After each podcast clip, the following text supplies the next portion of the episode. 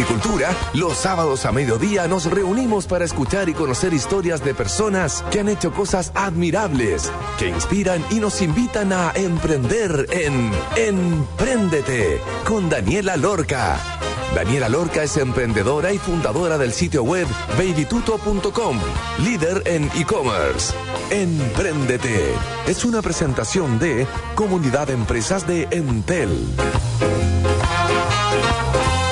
Los auditores de Radio Agricultura, estamos en un programa más de Emprendete. Hoy día vamos a estar hablando acerca de la moda, de la moda de segunda mano, pero de marcas lujosas, de diseñadores exclusivos, de esa cartera que siempre quisiste y que es tan difícil poder tener cómo poder acceder a ella es lo que sabremos hoy gracias a Vivian Lerner, la fundadora de La Queen. ¿Cómo lo hizo? ¿Cómo partió? ¿En qué está ahora? Es lo que sabremos hoy día. Así que quedan muy invitados a escuchar el programa de hoy gracias al gentil auspicio de Entel Empresas.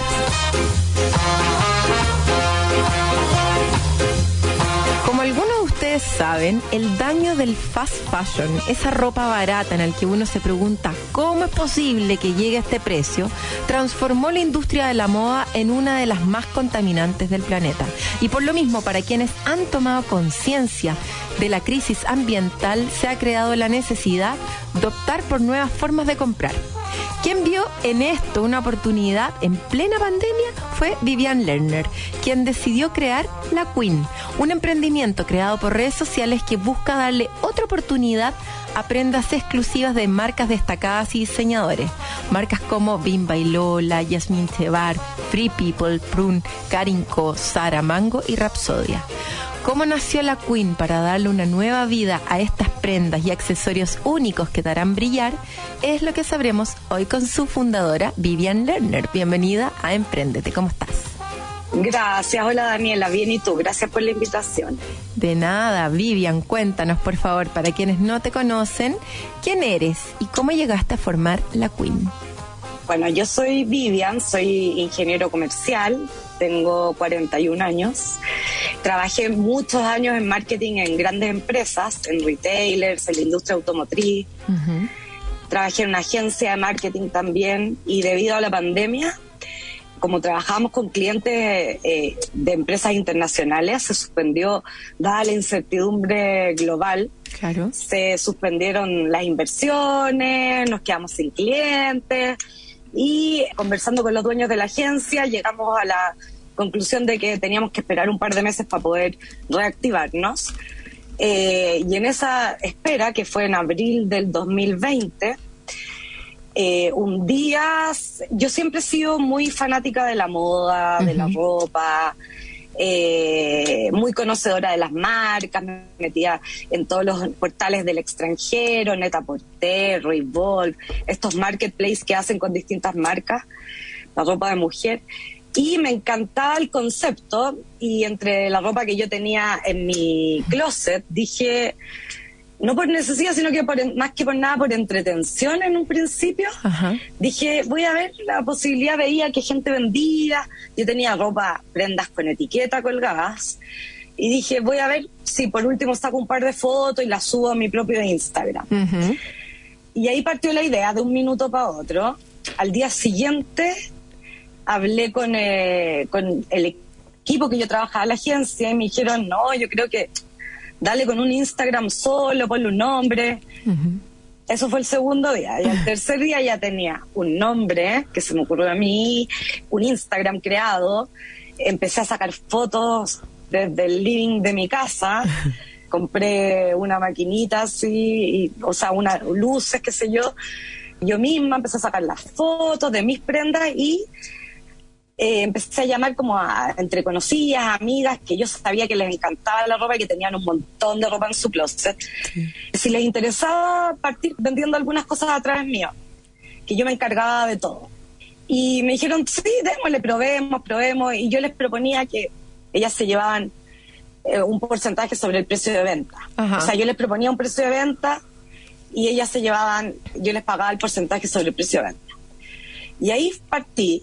Llegué a tener después de un mes, no sé, ya tenía mil seguidoras en Instagram, tenía mi living lleno de perchas, ya no tenía living comedor porque eran puras perchas con ropa. Ya me asocié con otros emprendedores que hacían repartos, los despachos, ya tenía un, un nombre, la marca, un logo, y empecé a darle como la identidad que yo quería darle, o sea, empezar a comunicar que eran prendas no de segunda mano muy usadas, sino que eran realmente cosas impecables, hasta nuevas con etiqueta, y todo de marca, de buenas marcas. Ya. Y así partió en 2020, en plena pandemia. En plena pandemia. Vivian, una duda, ¿y por qué cuando nació esta como, que tú lo definiste bien, fue como más por entretención con estas prendas que tenía ahí en tu closet con etiquetas de marcas importantes? ¿Por qué no publicarlas en estos otros sitios web que ya existen hace harto tiempo de ropa de segunda mano? Porque en el fondo como que no pudiste llegar a ellas o porque dijiste, no, sé, es que esto es distinto porque mi diferenciador en verdad va a estar con marcas demasiado más exclusivas o cuál fue ahí la decisión de finalmente partir vendiéndolo a través de un Instagram que creaste en vez de usar las plataformas ya existentes? Es que quería crearlo yo, en el fondo. Y aparte que hay una gran diferencia, que estas plataformas ya existentes, la mayoría son súper masivas, ¿ya? Funcionan de una manera que no, era lo que yo quería, porque cada proveedora sube su ropa, sube sus prendas. Acá yo quería darle un look eh, unificado. unificado y, diferente, mm. que llame la atención. O sea, quería, mm. en lo que he trabajado siempre en marketing, entonces quería comunicarlo de la, de la mejor manera posible y que siguiera como, eh, el ADN que yo quería transmitir a través de la marca. Ya, ya, perfecto. O sea, tú querías hacer algo así relacionado con... Sí. Ya, ya, ok. La, y... la verdad es que partió, eh, perdón, partió en un principio como que me interesaba mucho estas plataformas de marketplace de distintas marcas. Sí pero dándole este giro, estudiándolo bien, le quería dar este giro de, del aporte que nosotros, que yo podía proponer sobre la sustentabilidad de la, de la industria de la moda y tener, o sea, creando, reciclando, creando esta economía circular, donde yo veía un potencial futuro de la industria de la moda y lo sigo viendo, obviamente, y también reciclar el lujo las mm. marcas muy de lujo, hacerlas más asequibles para otras personas que no habían tenido esa posibilidad. O sea que podríamos decir que el propósito es, acercar estas marcas de lujo, dándole una segunda oportunidad en este mundo más consciente, más sustentable, que reutiliza en una industria que a ti te llamaba mucho la atención, algo que a ti te movía mucho, que te entretenía mucho, que es la moda. Contaste ahí algunos con los que te inspiraste eh, fuera de Chile. ¿Cuál es como tu benchmark? El que tú miras ahí todo el rato, que te encanta, que está fuera de Chile, en el cual te puedes inspirar principalmente. Sí, mira, a nivel de... hay, hay una plataforma que se llama Neta Porter, otra que se llama Revolve, que son plataformas eh, que unifican distintas marcas de moda, de diseñadores destacados, marcas de lujo, marcas premium. Eh, que el concepto es súper entretenido porque uno puede armar un look de con el pantalón de una marca y la polera de otra, mm. pero esto no, eso son prendas nuevas.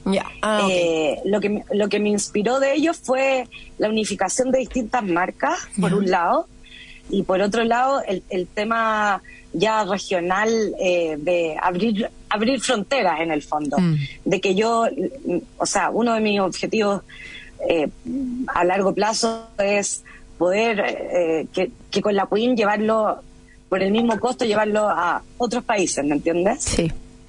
Claro que sí, hacerlo lo más escalable posible. Entonces, solamente para hacer, dejarlo bien claro para todos nuestros auditores, la diferenciación de la Queen con los otros modelos de marketplace de ropa usada es principalmente como la manera en la que tú expones los productos, que es de una manera única, eh, unificada, de una línea. las fotos son increíbles, vamos a estar hablando un poco acerca de eso.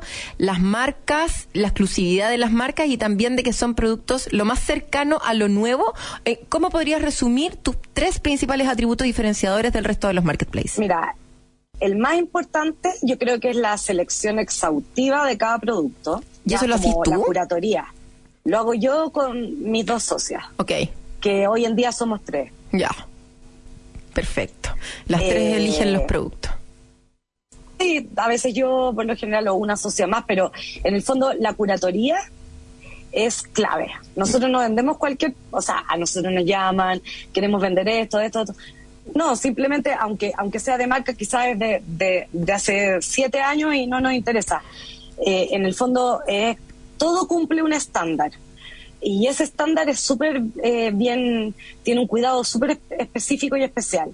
Son prendas que están impecables, nuevas o seminuevas, eh, son prendas de temporada por lo general, son prendas de buenas marcas y que están en perfectas condiciones y que son de nuestro gusto también. Vivian, ¿y esas prendas las personas te las tienen que llevar a un lugar para que tú des la aprobación para finalmente publicarlas? ¿Cómo funciona? Hablemos del modelo de negocio y de cómo funciona todo. Supongamos que yo tengo un vestido de una marca pituquita, a ver, ¿cuál pues? Rapsodia. Entonces tengo un vestido Rapsodia, que en verdad yo tengo varios de esos, no, no, no, tanto. Los auditores van a decir que le va bien a, la Ani en Baby Tuto. No, no es tanto, pero la verdad es que me han durado por lo menos 10 años. O sea, el vestido que tengo está impecable de hace 10 años. Supongamos que yo lo quiero vender y, es como si estuviera nuevo. ¿Puedo pasar la, la, barrera o no? O en el fondo es como que casi que tengo que mostrar la boleta de que fue comprado en los últimos en el último periodo. No, no, nosotras, nosotras lo miramos y sabemos al tiro si sirve o no sirve. Ya, bacán. ¿Y cómo lo hago? Entonces, quiero vender este vestido, te contacto a través de... Dale, todo el, hagamos todo el flujo. Ya, todo, te voy a decir todo el flujo actual, porque ha ido evolucionando en este periodo, obviamente. Eh, nosotros, desde marzo que tenemos un showroom, ¿ya? Que es una oficina que las clientas pueden agendar una hora. Eh, y ver, vienen, se prueban, ven todo. Una de las posibilidades es contactarnos por Instagram y vienen, agendamos una cita al showroom, donde nos traen las cosas y nosotros acá mismo les explicamos el proceso y hacemos la curatoría. Eh, esa es una posibilidad por Instagram. Otra posibilidad ahora que nosotros tenemos la web que se lanzó hace menos de un mes, también hay un, un link a eh, Vende tus cosas con nosotros, donde te hacen algunas preguntas. Esas respuestas nos llegan y nosotros contactamos a las potenciales proveedoras. Eh, otra posibilidad también, me llaman directo o simplemente se acercan al showroom, me dicen tengo tales y tales marcas, porque al tiro nosotros podemos ir filtrando antes de que, se, que vengan con la maleta, con ropa. Nosotros antes de eso tenemos una pequeña conversación donde les decimos más o menos los estándares para que las potenciales proveedoras puedan preparar las cosas bien y entiendan de, lo que se trata este negocio. Ya. Listo. Se contactaron por el medio que sea, sí o sí, la ropa te la tengo que ir a dejar, te la tengo que hacer llegar. O sea, yo, como proveedora, eh, la persona que me quiero deshacer de mi producto, no me quedo con mi vestido, sino que tú te quedas ahí con el vestido, ¿cierto? Sí, tú me pasas la ropa, hacemos la selección, yo te digo, Daniela, esto esto va para la Queen, para venta, y esto o te lo devuelvo, ¿qué prefieres tú? ¿Te lo devuelvo o nosotros tenemos una bodega donde almacenamos todo lo que las proveedoras no quieren de vuelta ya. y que nosotras tampoco lo vamos a vender y hacemos una donación bimensual a distintas organizaciones que hemos, con las que hemos trabajado. Ok, perfecto. Entonces. Y lo que, lo que queda, lo que se vende, ¿Ya? yo te hago una, un listado con una propuesta, te llega a tu mail una propuesta de, los de venta, de precios, de cada prenda. ¿Ya? Con la descripción, un código. Esto, Dani, nosotros lo venderíamos en tanto. Y este porcentaje, tal porcentaje es para ti. Tú me das el ok o me puedes hacer observaciones como, mira, este vestido me costó tan caro, me da pena venderlo en tan poco bueno, probemos, probemos un precio más alto y vamos viendo, vamos midiendo. Me llama Uno de nuestros principales objetivos es la rotación rápida. Ya tenemos súper rápida rotación de productos. ¿De cuánto? Por lo cual nos gusta estancarnos uno o dos meses máximo. Ya, uno o dos meses. Ustedes manejan el inventario, se lo pagan a la persona cuando se vende, obviamente, el producto. O sea, una vez vendido, una vez al mes, nosotros hacemos la liquidación de pago a las proveedoras y les explicamos, se les manda en detalle todo lo vendido, a qué precio se vendió, el porcentaje que habíamos acordado previamente y se les hace la transferencia inmediata. Me llama la atención el modelo porque normalmente los marketplaces son los que cobran en la comisión y no el proveedor. En este caso, como que la comisión es hacia el, que tiene el producto y ustedes se quedan como con la otra parte. Eh, ¿Y eso lo definiste por qué? ¿Por alguna razón bueno, uno de los temas también es, porque eh, el, yo partí con personas cercanas y conocía que les interesaba ganar la plata a fin de mes y listo, y yo hacerme cargo de todo. Mm. Entonces, y también para no asumir un gran riesgo de inventario, no, no tenía la posibilidad de hacerlo en ese momento. Eh, es un modelo que funciona con consignación. Sí, claro, un modelo que funciona con consignación. Vamos a estar hablando eh, acerca de las fotos, que sin duda es una de las cosas más importantes para poder dar a conocer esos productos y que la gente se enamore de esa ropa y de esos accesorios para finalmente ayudarte en esta rotación que tienen entre uno y dos meses. Pero antes de ir a, a eso y todo lo demás, vamos a hablar del showroom también y vamos a ir a escuchar una canción acerca del lujo, Luxuries, de Gwen Stefani. Y ya estaremos de vuelta entonces conversando con Vivian Lerner, la fundadora de La Queen. Vamos y volvemos.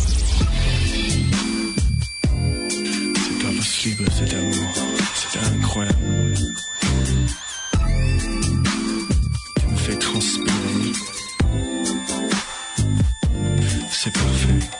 So hard every night and day, and now we get the payback. Trying so hard, saving up the paper, now we get to lay back. Working so hard every night and day, and now we get the payback.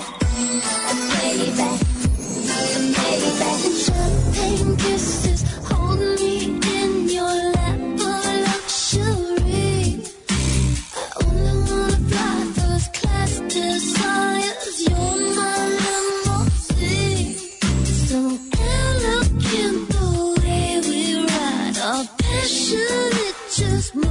the past, there's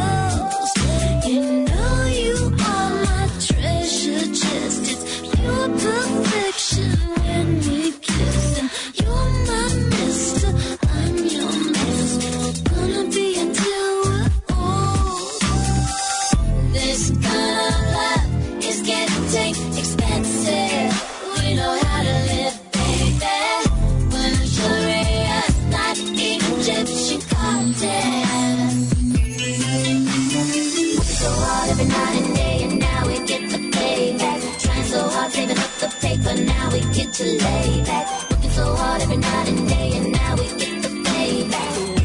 The payback. The payback. Working so hard every night and day, and now we get the payback. Trying so hard, saving up the paper, now we get to lay back. Working so hard every night and day, and now we get the payback. The payback. Payback today. Today,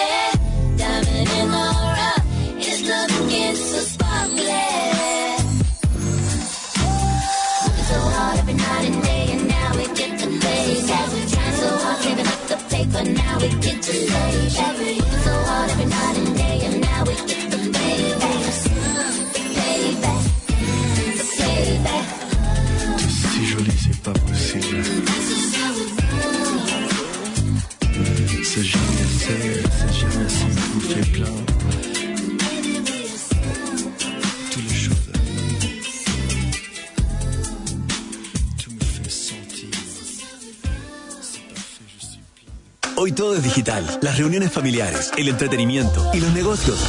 Y aunque para muchas pymes digitalizarse pueda ser una tarea complicada, la comunidad en Teleempresas te la hace fácil. Encuentra todo lo que necesites para poder llevar tu negocio un paso adelante en la digitalización con capacitaciones, cursos, tutoriales, descargables y muchas herramientas tecnológicas para tu emprendimiento o pyme. Es fácil, gratis y para clientes y no clientes. Entra hoy a entel.cl slash comunidad empresas, porque tu negocio no está solo. Entel Empresas.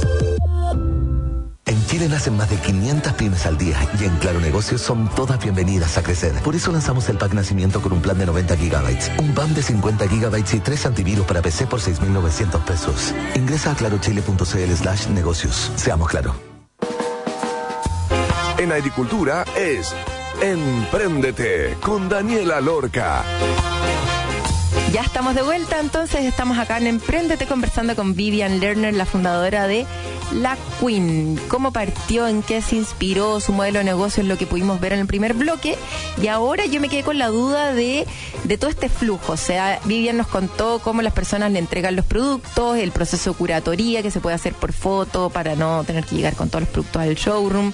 Este manejo de inventario que es súper bien pensado porque como eligen las prendas de antes, más o menos van a la segura para no tener los productos estancados.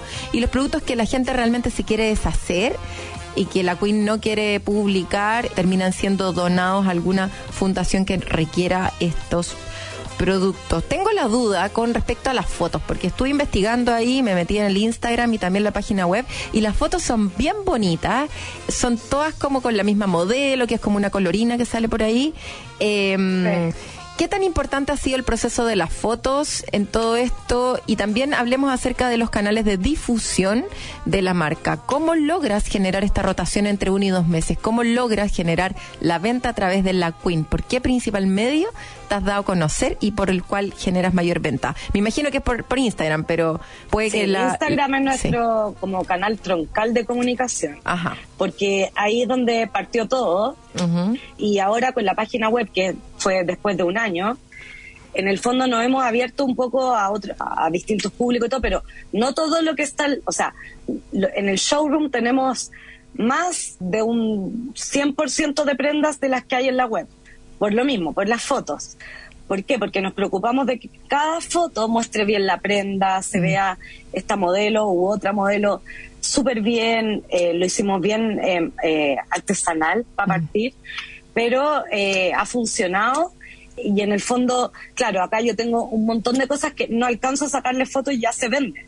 Entonces, eh, eso ha, sido un proceso nuevo para nosotras que lo estamos eh, arreglando en este periodo de cómo hacer coincidir la sesión de fotos para subir la prenda a la página web y a Instagram, que ahora lo tenemos conectado, y se vende todo al tiro. Entonces tenemos que tener eh, ya, por ejemplo, antes de lanzar la web, teníamos una sesión de fotos con productos todo guardados especialmente para el lanzamiento de la web. O sea, si una clienta venía al Ujú. No lo viera. eh, no- como son prendas únicas, no, no, no se podían vender porque ya Sí. estaban listas para la web. Y ahí estamos en ese trabajo, en ese equilibrio. Sí, el tema de las fotos también es todo un tema que hay que equilibrar porque te pueden empezar a llegar muchas, muchas, muchas prendas y no tenéis capacidad fotográfica para justamente subir todas esas fotos a ya sea Instagram, a la página o a donde sea. Y la idea no es empezar a, a estoquearse. Si bien es un modelo de consignación, igual en algún momento esa bodega que tiene guardado esos productos te empieza a cobrar un costo de almacenamiento. Entonces igual tiene un costo finalmente Sí. asociado. O sea, no es solamente la foto y todo el equipo que está detrás haciendo que esto sea posible, sino que también el costo de almacenamiento que empieza a ser parte importante de la ecuación cuando las dos puntas no están coordinadas. Una duda ahí, eh, dijiste que tu troncal es Instagram. ¿Cuál es la receta con Instagram? Mira, Dani, para todos los auditores que nos están escuchando que quieren partir vendiendo su cualquier cosa, su plantita a través de Instagram, ¿qué les recomendaría? ¿Cuántos posts por día? ¿Es más importante los stories que el post en el feed? ¿Cómo funciona Instagram de acuerdo a lo que tú has investigado hasta el momento? Sí. Por mi experiencia, cuando partí con Instagram, yo Sí. subía a stories ¿Ya? eh, y las vendía, me respondían y se vendía todo al tiro. O sea, no duraban ni cinco minutos los productos y, ven- y tenía que poner vendido, vendido, vendido. Y no alcanzaba ni siquiera a preparar el post y ya se habían vendido. Entonces estaba como escasa de post porque subía todas stories ¿Ya? y se vendía todo inmediatamente. Eh, entonces, el tema de las stories me, me funcionó muy bien, pero siempre tiene que ser con un mensaje muy claro, Mm. eh, con una línea, eh, por decirlo así, editorial, gráfica, muy sólida, Sí. ya porque eso atrae mucho más visualmente Sí. a una potencial compradora consumidora que subir, por ejemplo, una polera eh, arrugada encima de la cama. Sí, no, no pega nada. con- pero, pero es que hay muchas, eh, muchas personas que lo hacen así. Es muy distinto sacar una buena foto aunque uno se demore más, ya sea post o stories, pero en el fondo la foto es clave, que se luzca la prenda como es, tal cual. Sí, pues que la gente se lo imagine puesto en uno. Y hablemos de la inversión, pues cuánta plata le pusiste, porque llegar a mil seguidores no pasa un día para otro. O sea, muchos amigos podéis tener, pero cada amigo, no sé, le habrá dicho a 30, aparte que Mira, no todos sí. los hombres, esto está full orientado a mujeres, ¿o no? ¿Esto es pura ropa femenina? Solo mujeres, Ya. solo mujeres. ¿Cómo el lograste foco nuestro, Sí. Sí, solo mujeres por ahora, obviamente. Sí. Nuestro foco es eh, mujeres entre 20 y 55 años, Ujú. ¿ya? Eh, que les encantaría tener alguna marca en particular, por ejemplo, pero el original en la tienda se les hace inalcanzable y esto es una oportunidad. Eh, por otro lado, la ropa usada siempre ha sido como una alternativa para muchas personas, bien masivo, pero pocas veces tenemos la posibilidad de encontrar estas prendas nuevas, seminuevas, prendas únicas, hasta Sí. de rostros de televisión, qué sé yo. Entonces va enfocado 100% a mujeres por ahora. Eh, también eh, a gente que le gustan las marcas, el lujo, qué sé yo. eso está clarísimo. Eh, Inversión, ¿cómo lograste captar tus seguidores? Claro, yo primero que nada definí este público objetivo, el que te Sí. estaba contando recién.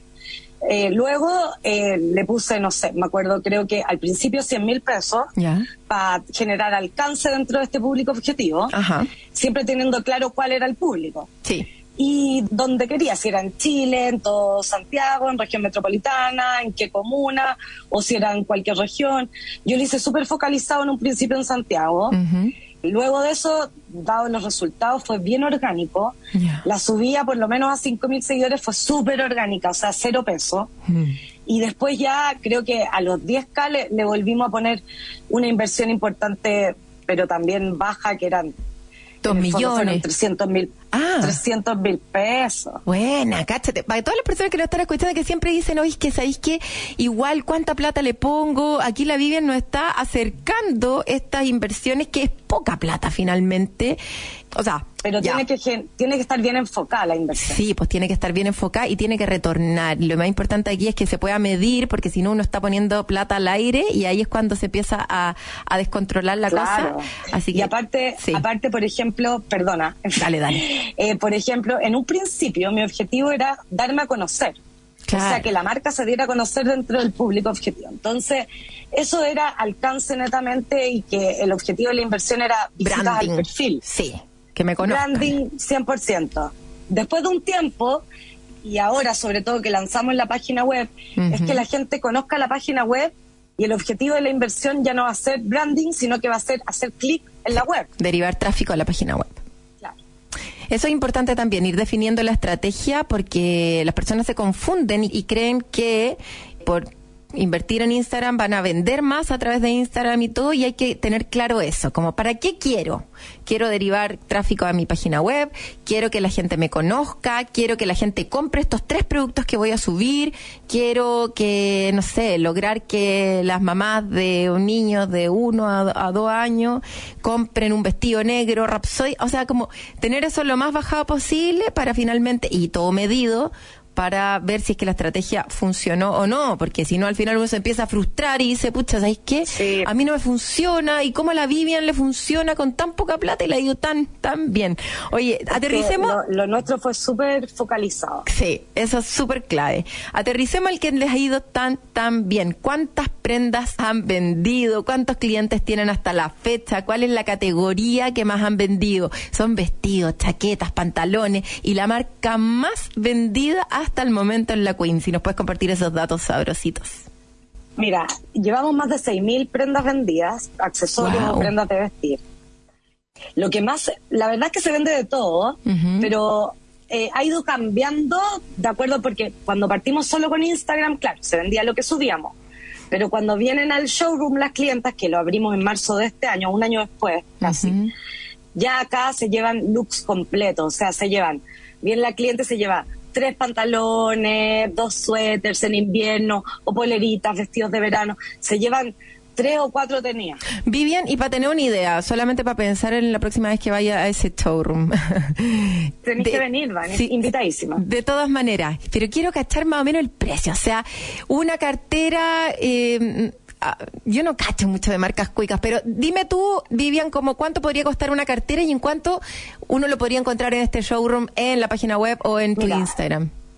Hay de todo, pero por ejemplo una cartera Bimba y Lola, nueva, Ya. sin uso, Que cuesta originalmente. Sí. 150 aprox, Ok. 150 mil pesos. Nosotros la vendemos en 50. No.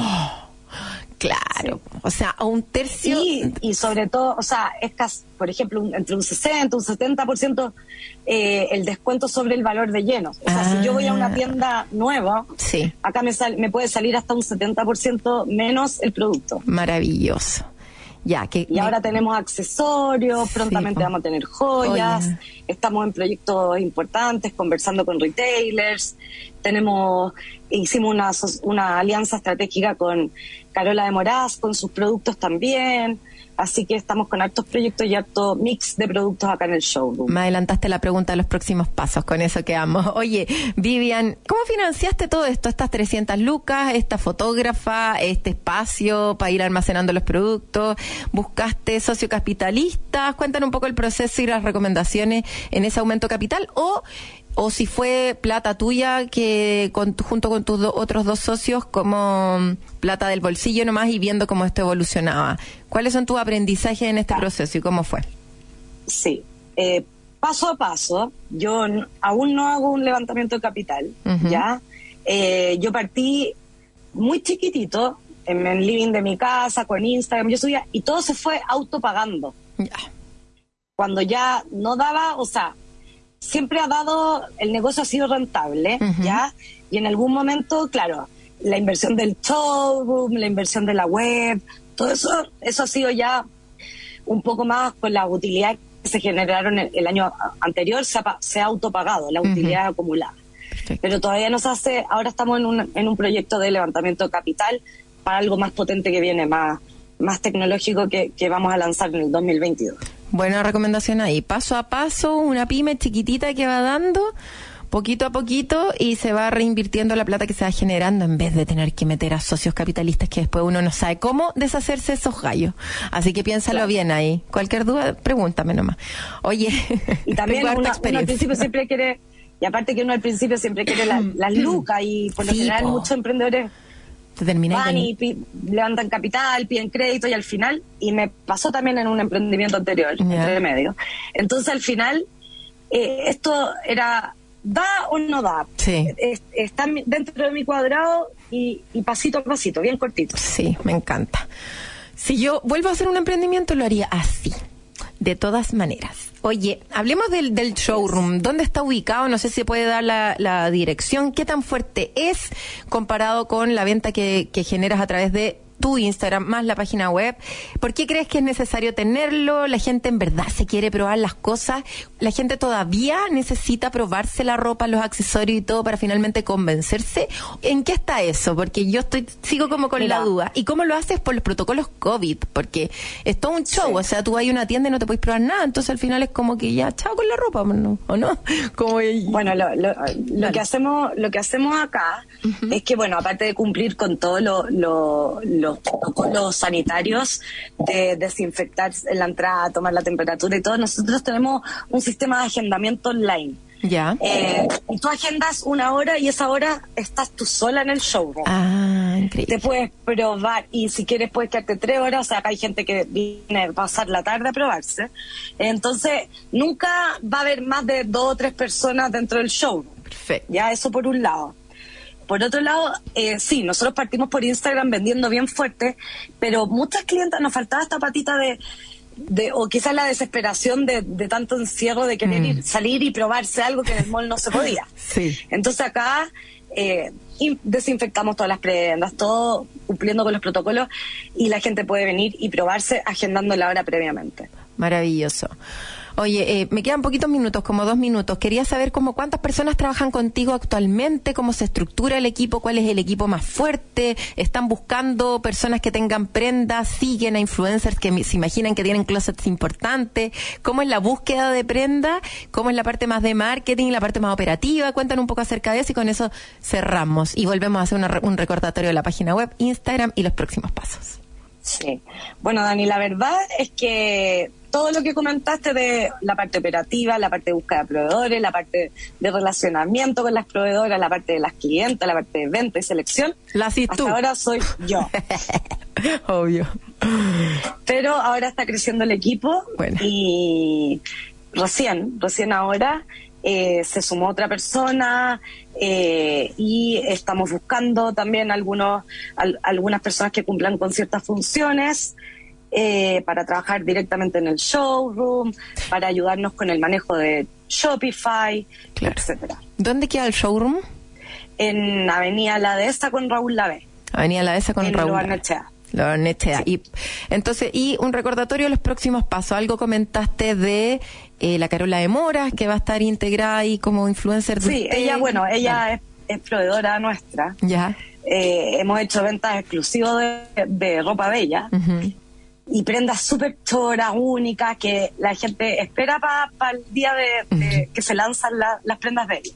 Bueno. Eh, no todo es XXS, sino que también hay prendas eh, para todo tipo de cuerpo. También muchos accesorios, eh, sombreros, bolsos de playa, eh, por ejemplo, cosas de ese estilo también nos han llegado de marcas que a veces ni llegan a Chile. Y, y con ella nosotros trabajamos con Moon, con su marca, que tenemos sus productos en nuestro showroom. Eh, los hemos tenido y los vamos a seguir teniendo y también ella nos ayuda con el tema. Tenemos ahí un- un- una alianza estratégica. Una alianza estratégica entonces con Carola de Moras. Y los próximos pasos, algo comentaste acerca de una posible alianza con un retail. Siempre todos terminamos Sí. relacionados con el retail, ¿o no? Cuesta. no- Pero todavía no- está en, en- está en pañales. eh, todavía está en pañales, pero algo Porque bueno va a ahora salir. el, el, el paso siguiente y en lo que estoy hoy Sí. es afirmando un, un equipo, armando, eh, eh, fidelizando a las buenas proveedoras que nos han traído buenos resultados Ajá. y potenciando todo lo que es la página web que se lanzó hace menos de un mes y Bien. hay mucho por hacer ahí. todo el foco ahí. Bueno, y ahí sí que tení muchísima pega. Felicitaciones, Vivian, a ti y a todo tu Sí, equipo por, gracias. por lanzar esto. Sin duda me voy a ir a dar una vuelta al showroom y ya saben todas las personas ahí en Avenida La Esa con Raúl Lavesta. El showroom pueden encontrar la información entrando en el Instagram, la Queen, así como la reina, y en la página web, la Queen. Es- punto- perdón, Sí. el, el Instagram es arroba laqueen.cl. la queen.cl y la página web, la queen.cl. Sí. laqueen.cl y ahí van a disfrutar estas de mirar estas tiendas, o sea, estas tiendas, estas prendas y accesorios que te harán brillar, como lo dice Vivian, su fundadora. Y también son eh, aportando siempre a la, a la economía circular y a la moda sustentable. Claro que sí. Estamos todos con, con, con la sustentabilidad metida en la cabeza, porque si no, ¿qué le vamos a dejar a nuestros hijos, don Lucho? ¿Qué será de ellos si no nos, no nos encargamos nosotros, los jóvenes, de hacer algo distinto? Muchísimas gracias, Vivian, por el tiempo y por habernos compartido tu linda Gracias a ti, experiencia. gracias por la invitación, Daniela. No, de nada, que estés súper bien. Un abrazo. bien. Chao. Chao, gracias a ti. Vamos a una pausa y ya estaremos de vuelta. Esto es Emprende.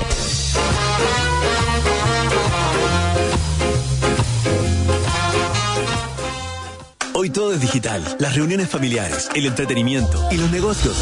Y aunque para muchas pymes digitalizarse pueda ser una tarea complicada, la comunidad en Teleempresas te la hace fácil. Encuentra todo lo que necesites para poder llevar tu negocio un paso adelante en la digitalización con capacitaciones, cursos, tutoriales, descargables y muchas herramientas tecnológicas para tu emprendimiento o pyme. Es fácil, gratis y para clientes y no clientes. Entra hoy a entel.cl slash comunidad empresas, porque tu negocio no está solo. Entel Empresas.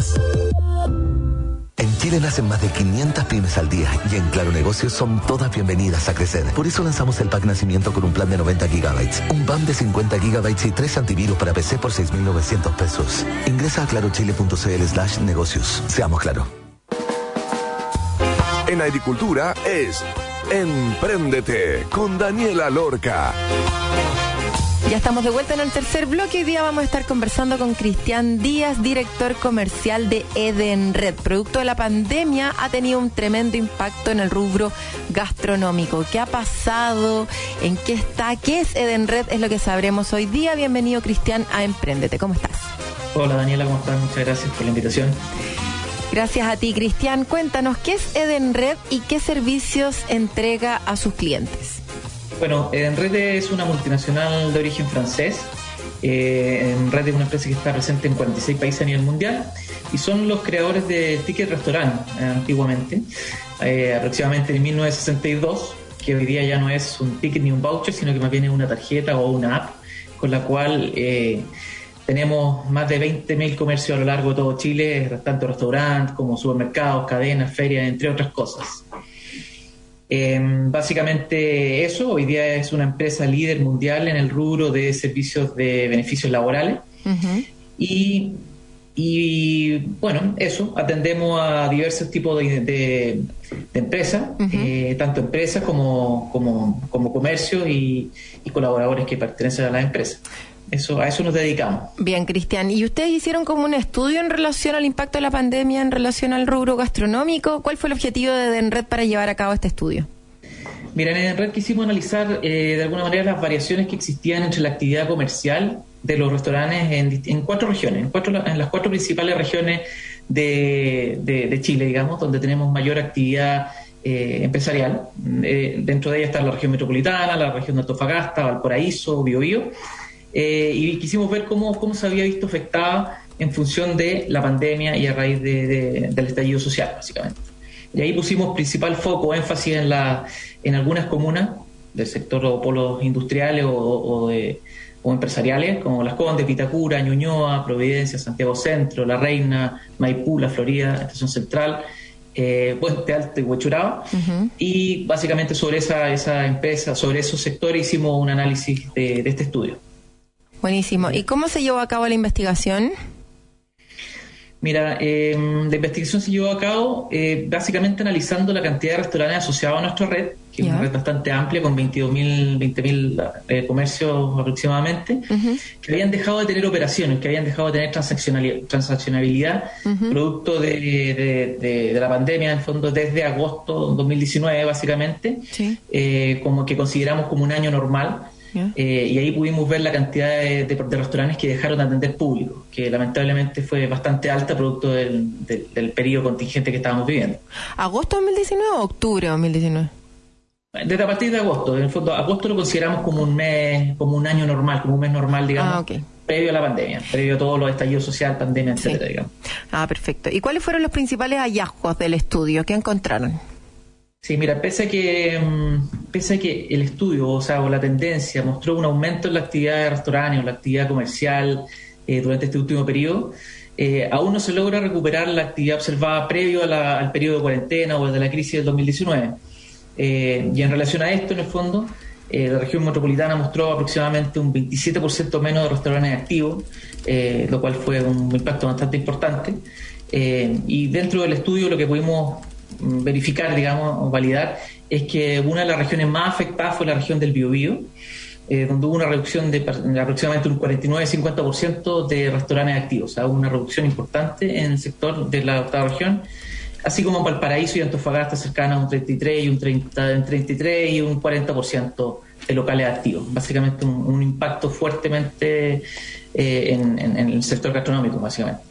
Chuta, ¿Y en qué periodo se observó la menor cantidad de restaurantes abiertos desde que partió la pandemia? Mira, la menor actividad se vio originalmente en abril del 2020, cuando se observó solamente un, 30, que un 33%, un cercano al 33, 34% presentaron eh, actividad económica en comparación a, a agosto nuevamente del 2019.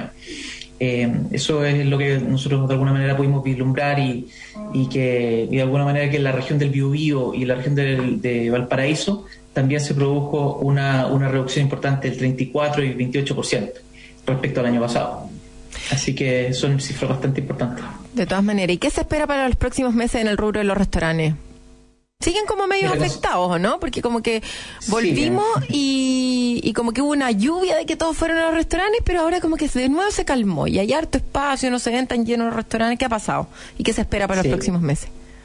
Mira, esperamos que la, que la cantidad de restaurantes activos siga, siga subiendo, siga elevándose, pero claramente esto nosotros dependemos de alguna manera con, la- con las restricciones que se den del punto de vista de la pandemia. Bueno, esta semana, eh, bueno, esta semana estamos viendo una reactivación en la, la cantidad de contagios, lo cual impacta indudablemente de manera directa lo que, a lo que ocurre. Pero y este, y este incremento en la actividad también puede verse como un indicador de retorno a las oficinas, que de alguna manera estamos viendo más gente en la calle, estamos viendo que la, que la gente está volviendo a las oficinas, pero sin lugar a dudas esto ha cambiado, ha cambiado completamente ah, el funcionamiento de las empresas. Nuestra tarjeta, bueno, básicamente está para, está para alimentarse cerca de los polos eh, empresariales, por lo tanto, hoy día de alguna manera se ha ido, ha ido mutando esto eh, en, en- el consumo de las personas. Entonces, de alguna manera eso tiene que, tiene que, tiene que, va a ir cambiando, va a ir cambiando sin lugar a duda en, en cómo, en cómo, en cómo nos consumimos esta, este beneficio que nos entrega la empresa. De todas maneras, ¿cómo la tecnología puede apoyar la actividad en los restaurantes? ¿Y qué aplicaciones tecnológicas tiene Edenred para apoyarlos? Mira, hoy día observamos importantes cambios, básicamente, como te decía, en los hábitos de consumo y por tanto estamos en la pandemia, estamos eh, como características de, de- de este beneficio, hemos, implementado una serie de, mejoras, principalmente con lo que corresponde al delivery. Eh, así que a principios de este año comenzamos y hicimos una alianza importante para todo lo que es eh, el delivery en todo Chile, digamos. Hicimos una alianza con Rappi y para ello lo que buscábamos era entregar que el- los usuarios de la tarjeta de ticket restaurant pudieran usar su tarjeta que hoy día eh, estaba privada de alguna manera, poder utilizarla cerca de los polos donde ellos almorzaban eh, frecuentemente, sino que más bien llevar ese beneficio a las casas eh, sin tener necesidades de contacto con, con contactos más, más complejos, digamos, por producto de la pandemia. el. Por eso hicimos esta, esta, esta alianza y la verdad que ha tenido muy buenos resultados y muy buena recepción por parte de nuestros usuarios en términos generales. Buenísimo. Súper, muchas gracias por la información. Esperamos que se reactive todo lo relacionado con el rubro gastronómico del cual tanto hemos disfrutado y es una pena que no esté tan activo como estuvo antes de la pandemia. Mucha suerte con eso y que vuelva todo lo más pronto. Ya no podemos hablar de normalidad, sino que a, a lo que en algún momento fue. Como A la nueva normalidad. A la nueva normalidad, exactamente. Muchísimas gracias, Cristian, por Ya, tu pues. tiempo y por la información. Que estés bien, te mando un Muchas abrazo. Gracias, que esté muy bien. Chao, Igual, chao. gracias, chao. Y para todos los auditores, pueden volver a escuchar el programa entrando en radioagricultura.cl, vuelven a descargar el podcast buscando Emprendete y pueden repetirse el plato de hoy. Quedan, como siempre, invitados a escuchar las noticias aquí en Radio Agricultura y nos vemos la próxima semana, el próximo sábado. Nos escuchamos de nuevo. Que estén bien, un abrazo. Chao. En Agricultura fue Empréndete con Daniela Lorca. Historias de personas que han hecho cosas admirables que inspiran y nos invitan a emprender. Empréndete es una presentación de Comunidad de Empresas de Entel.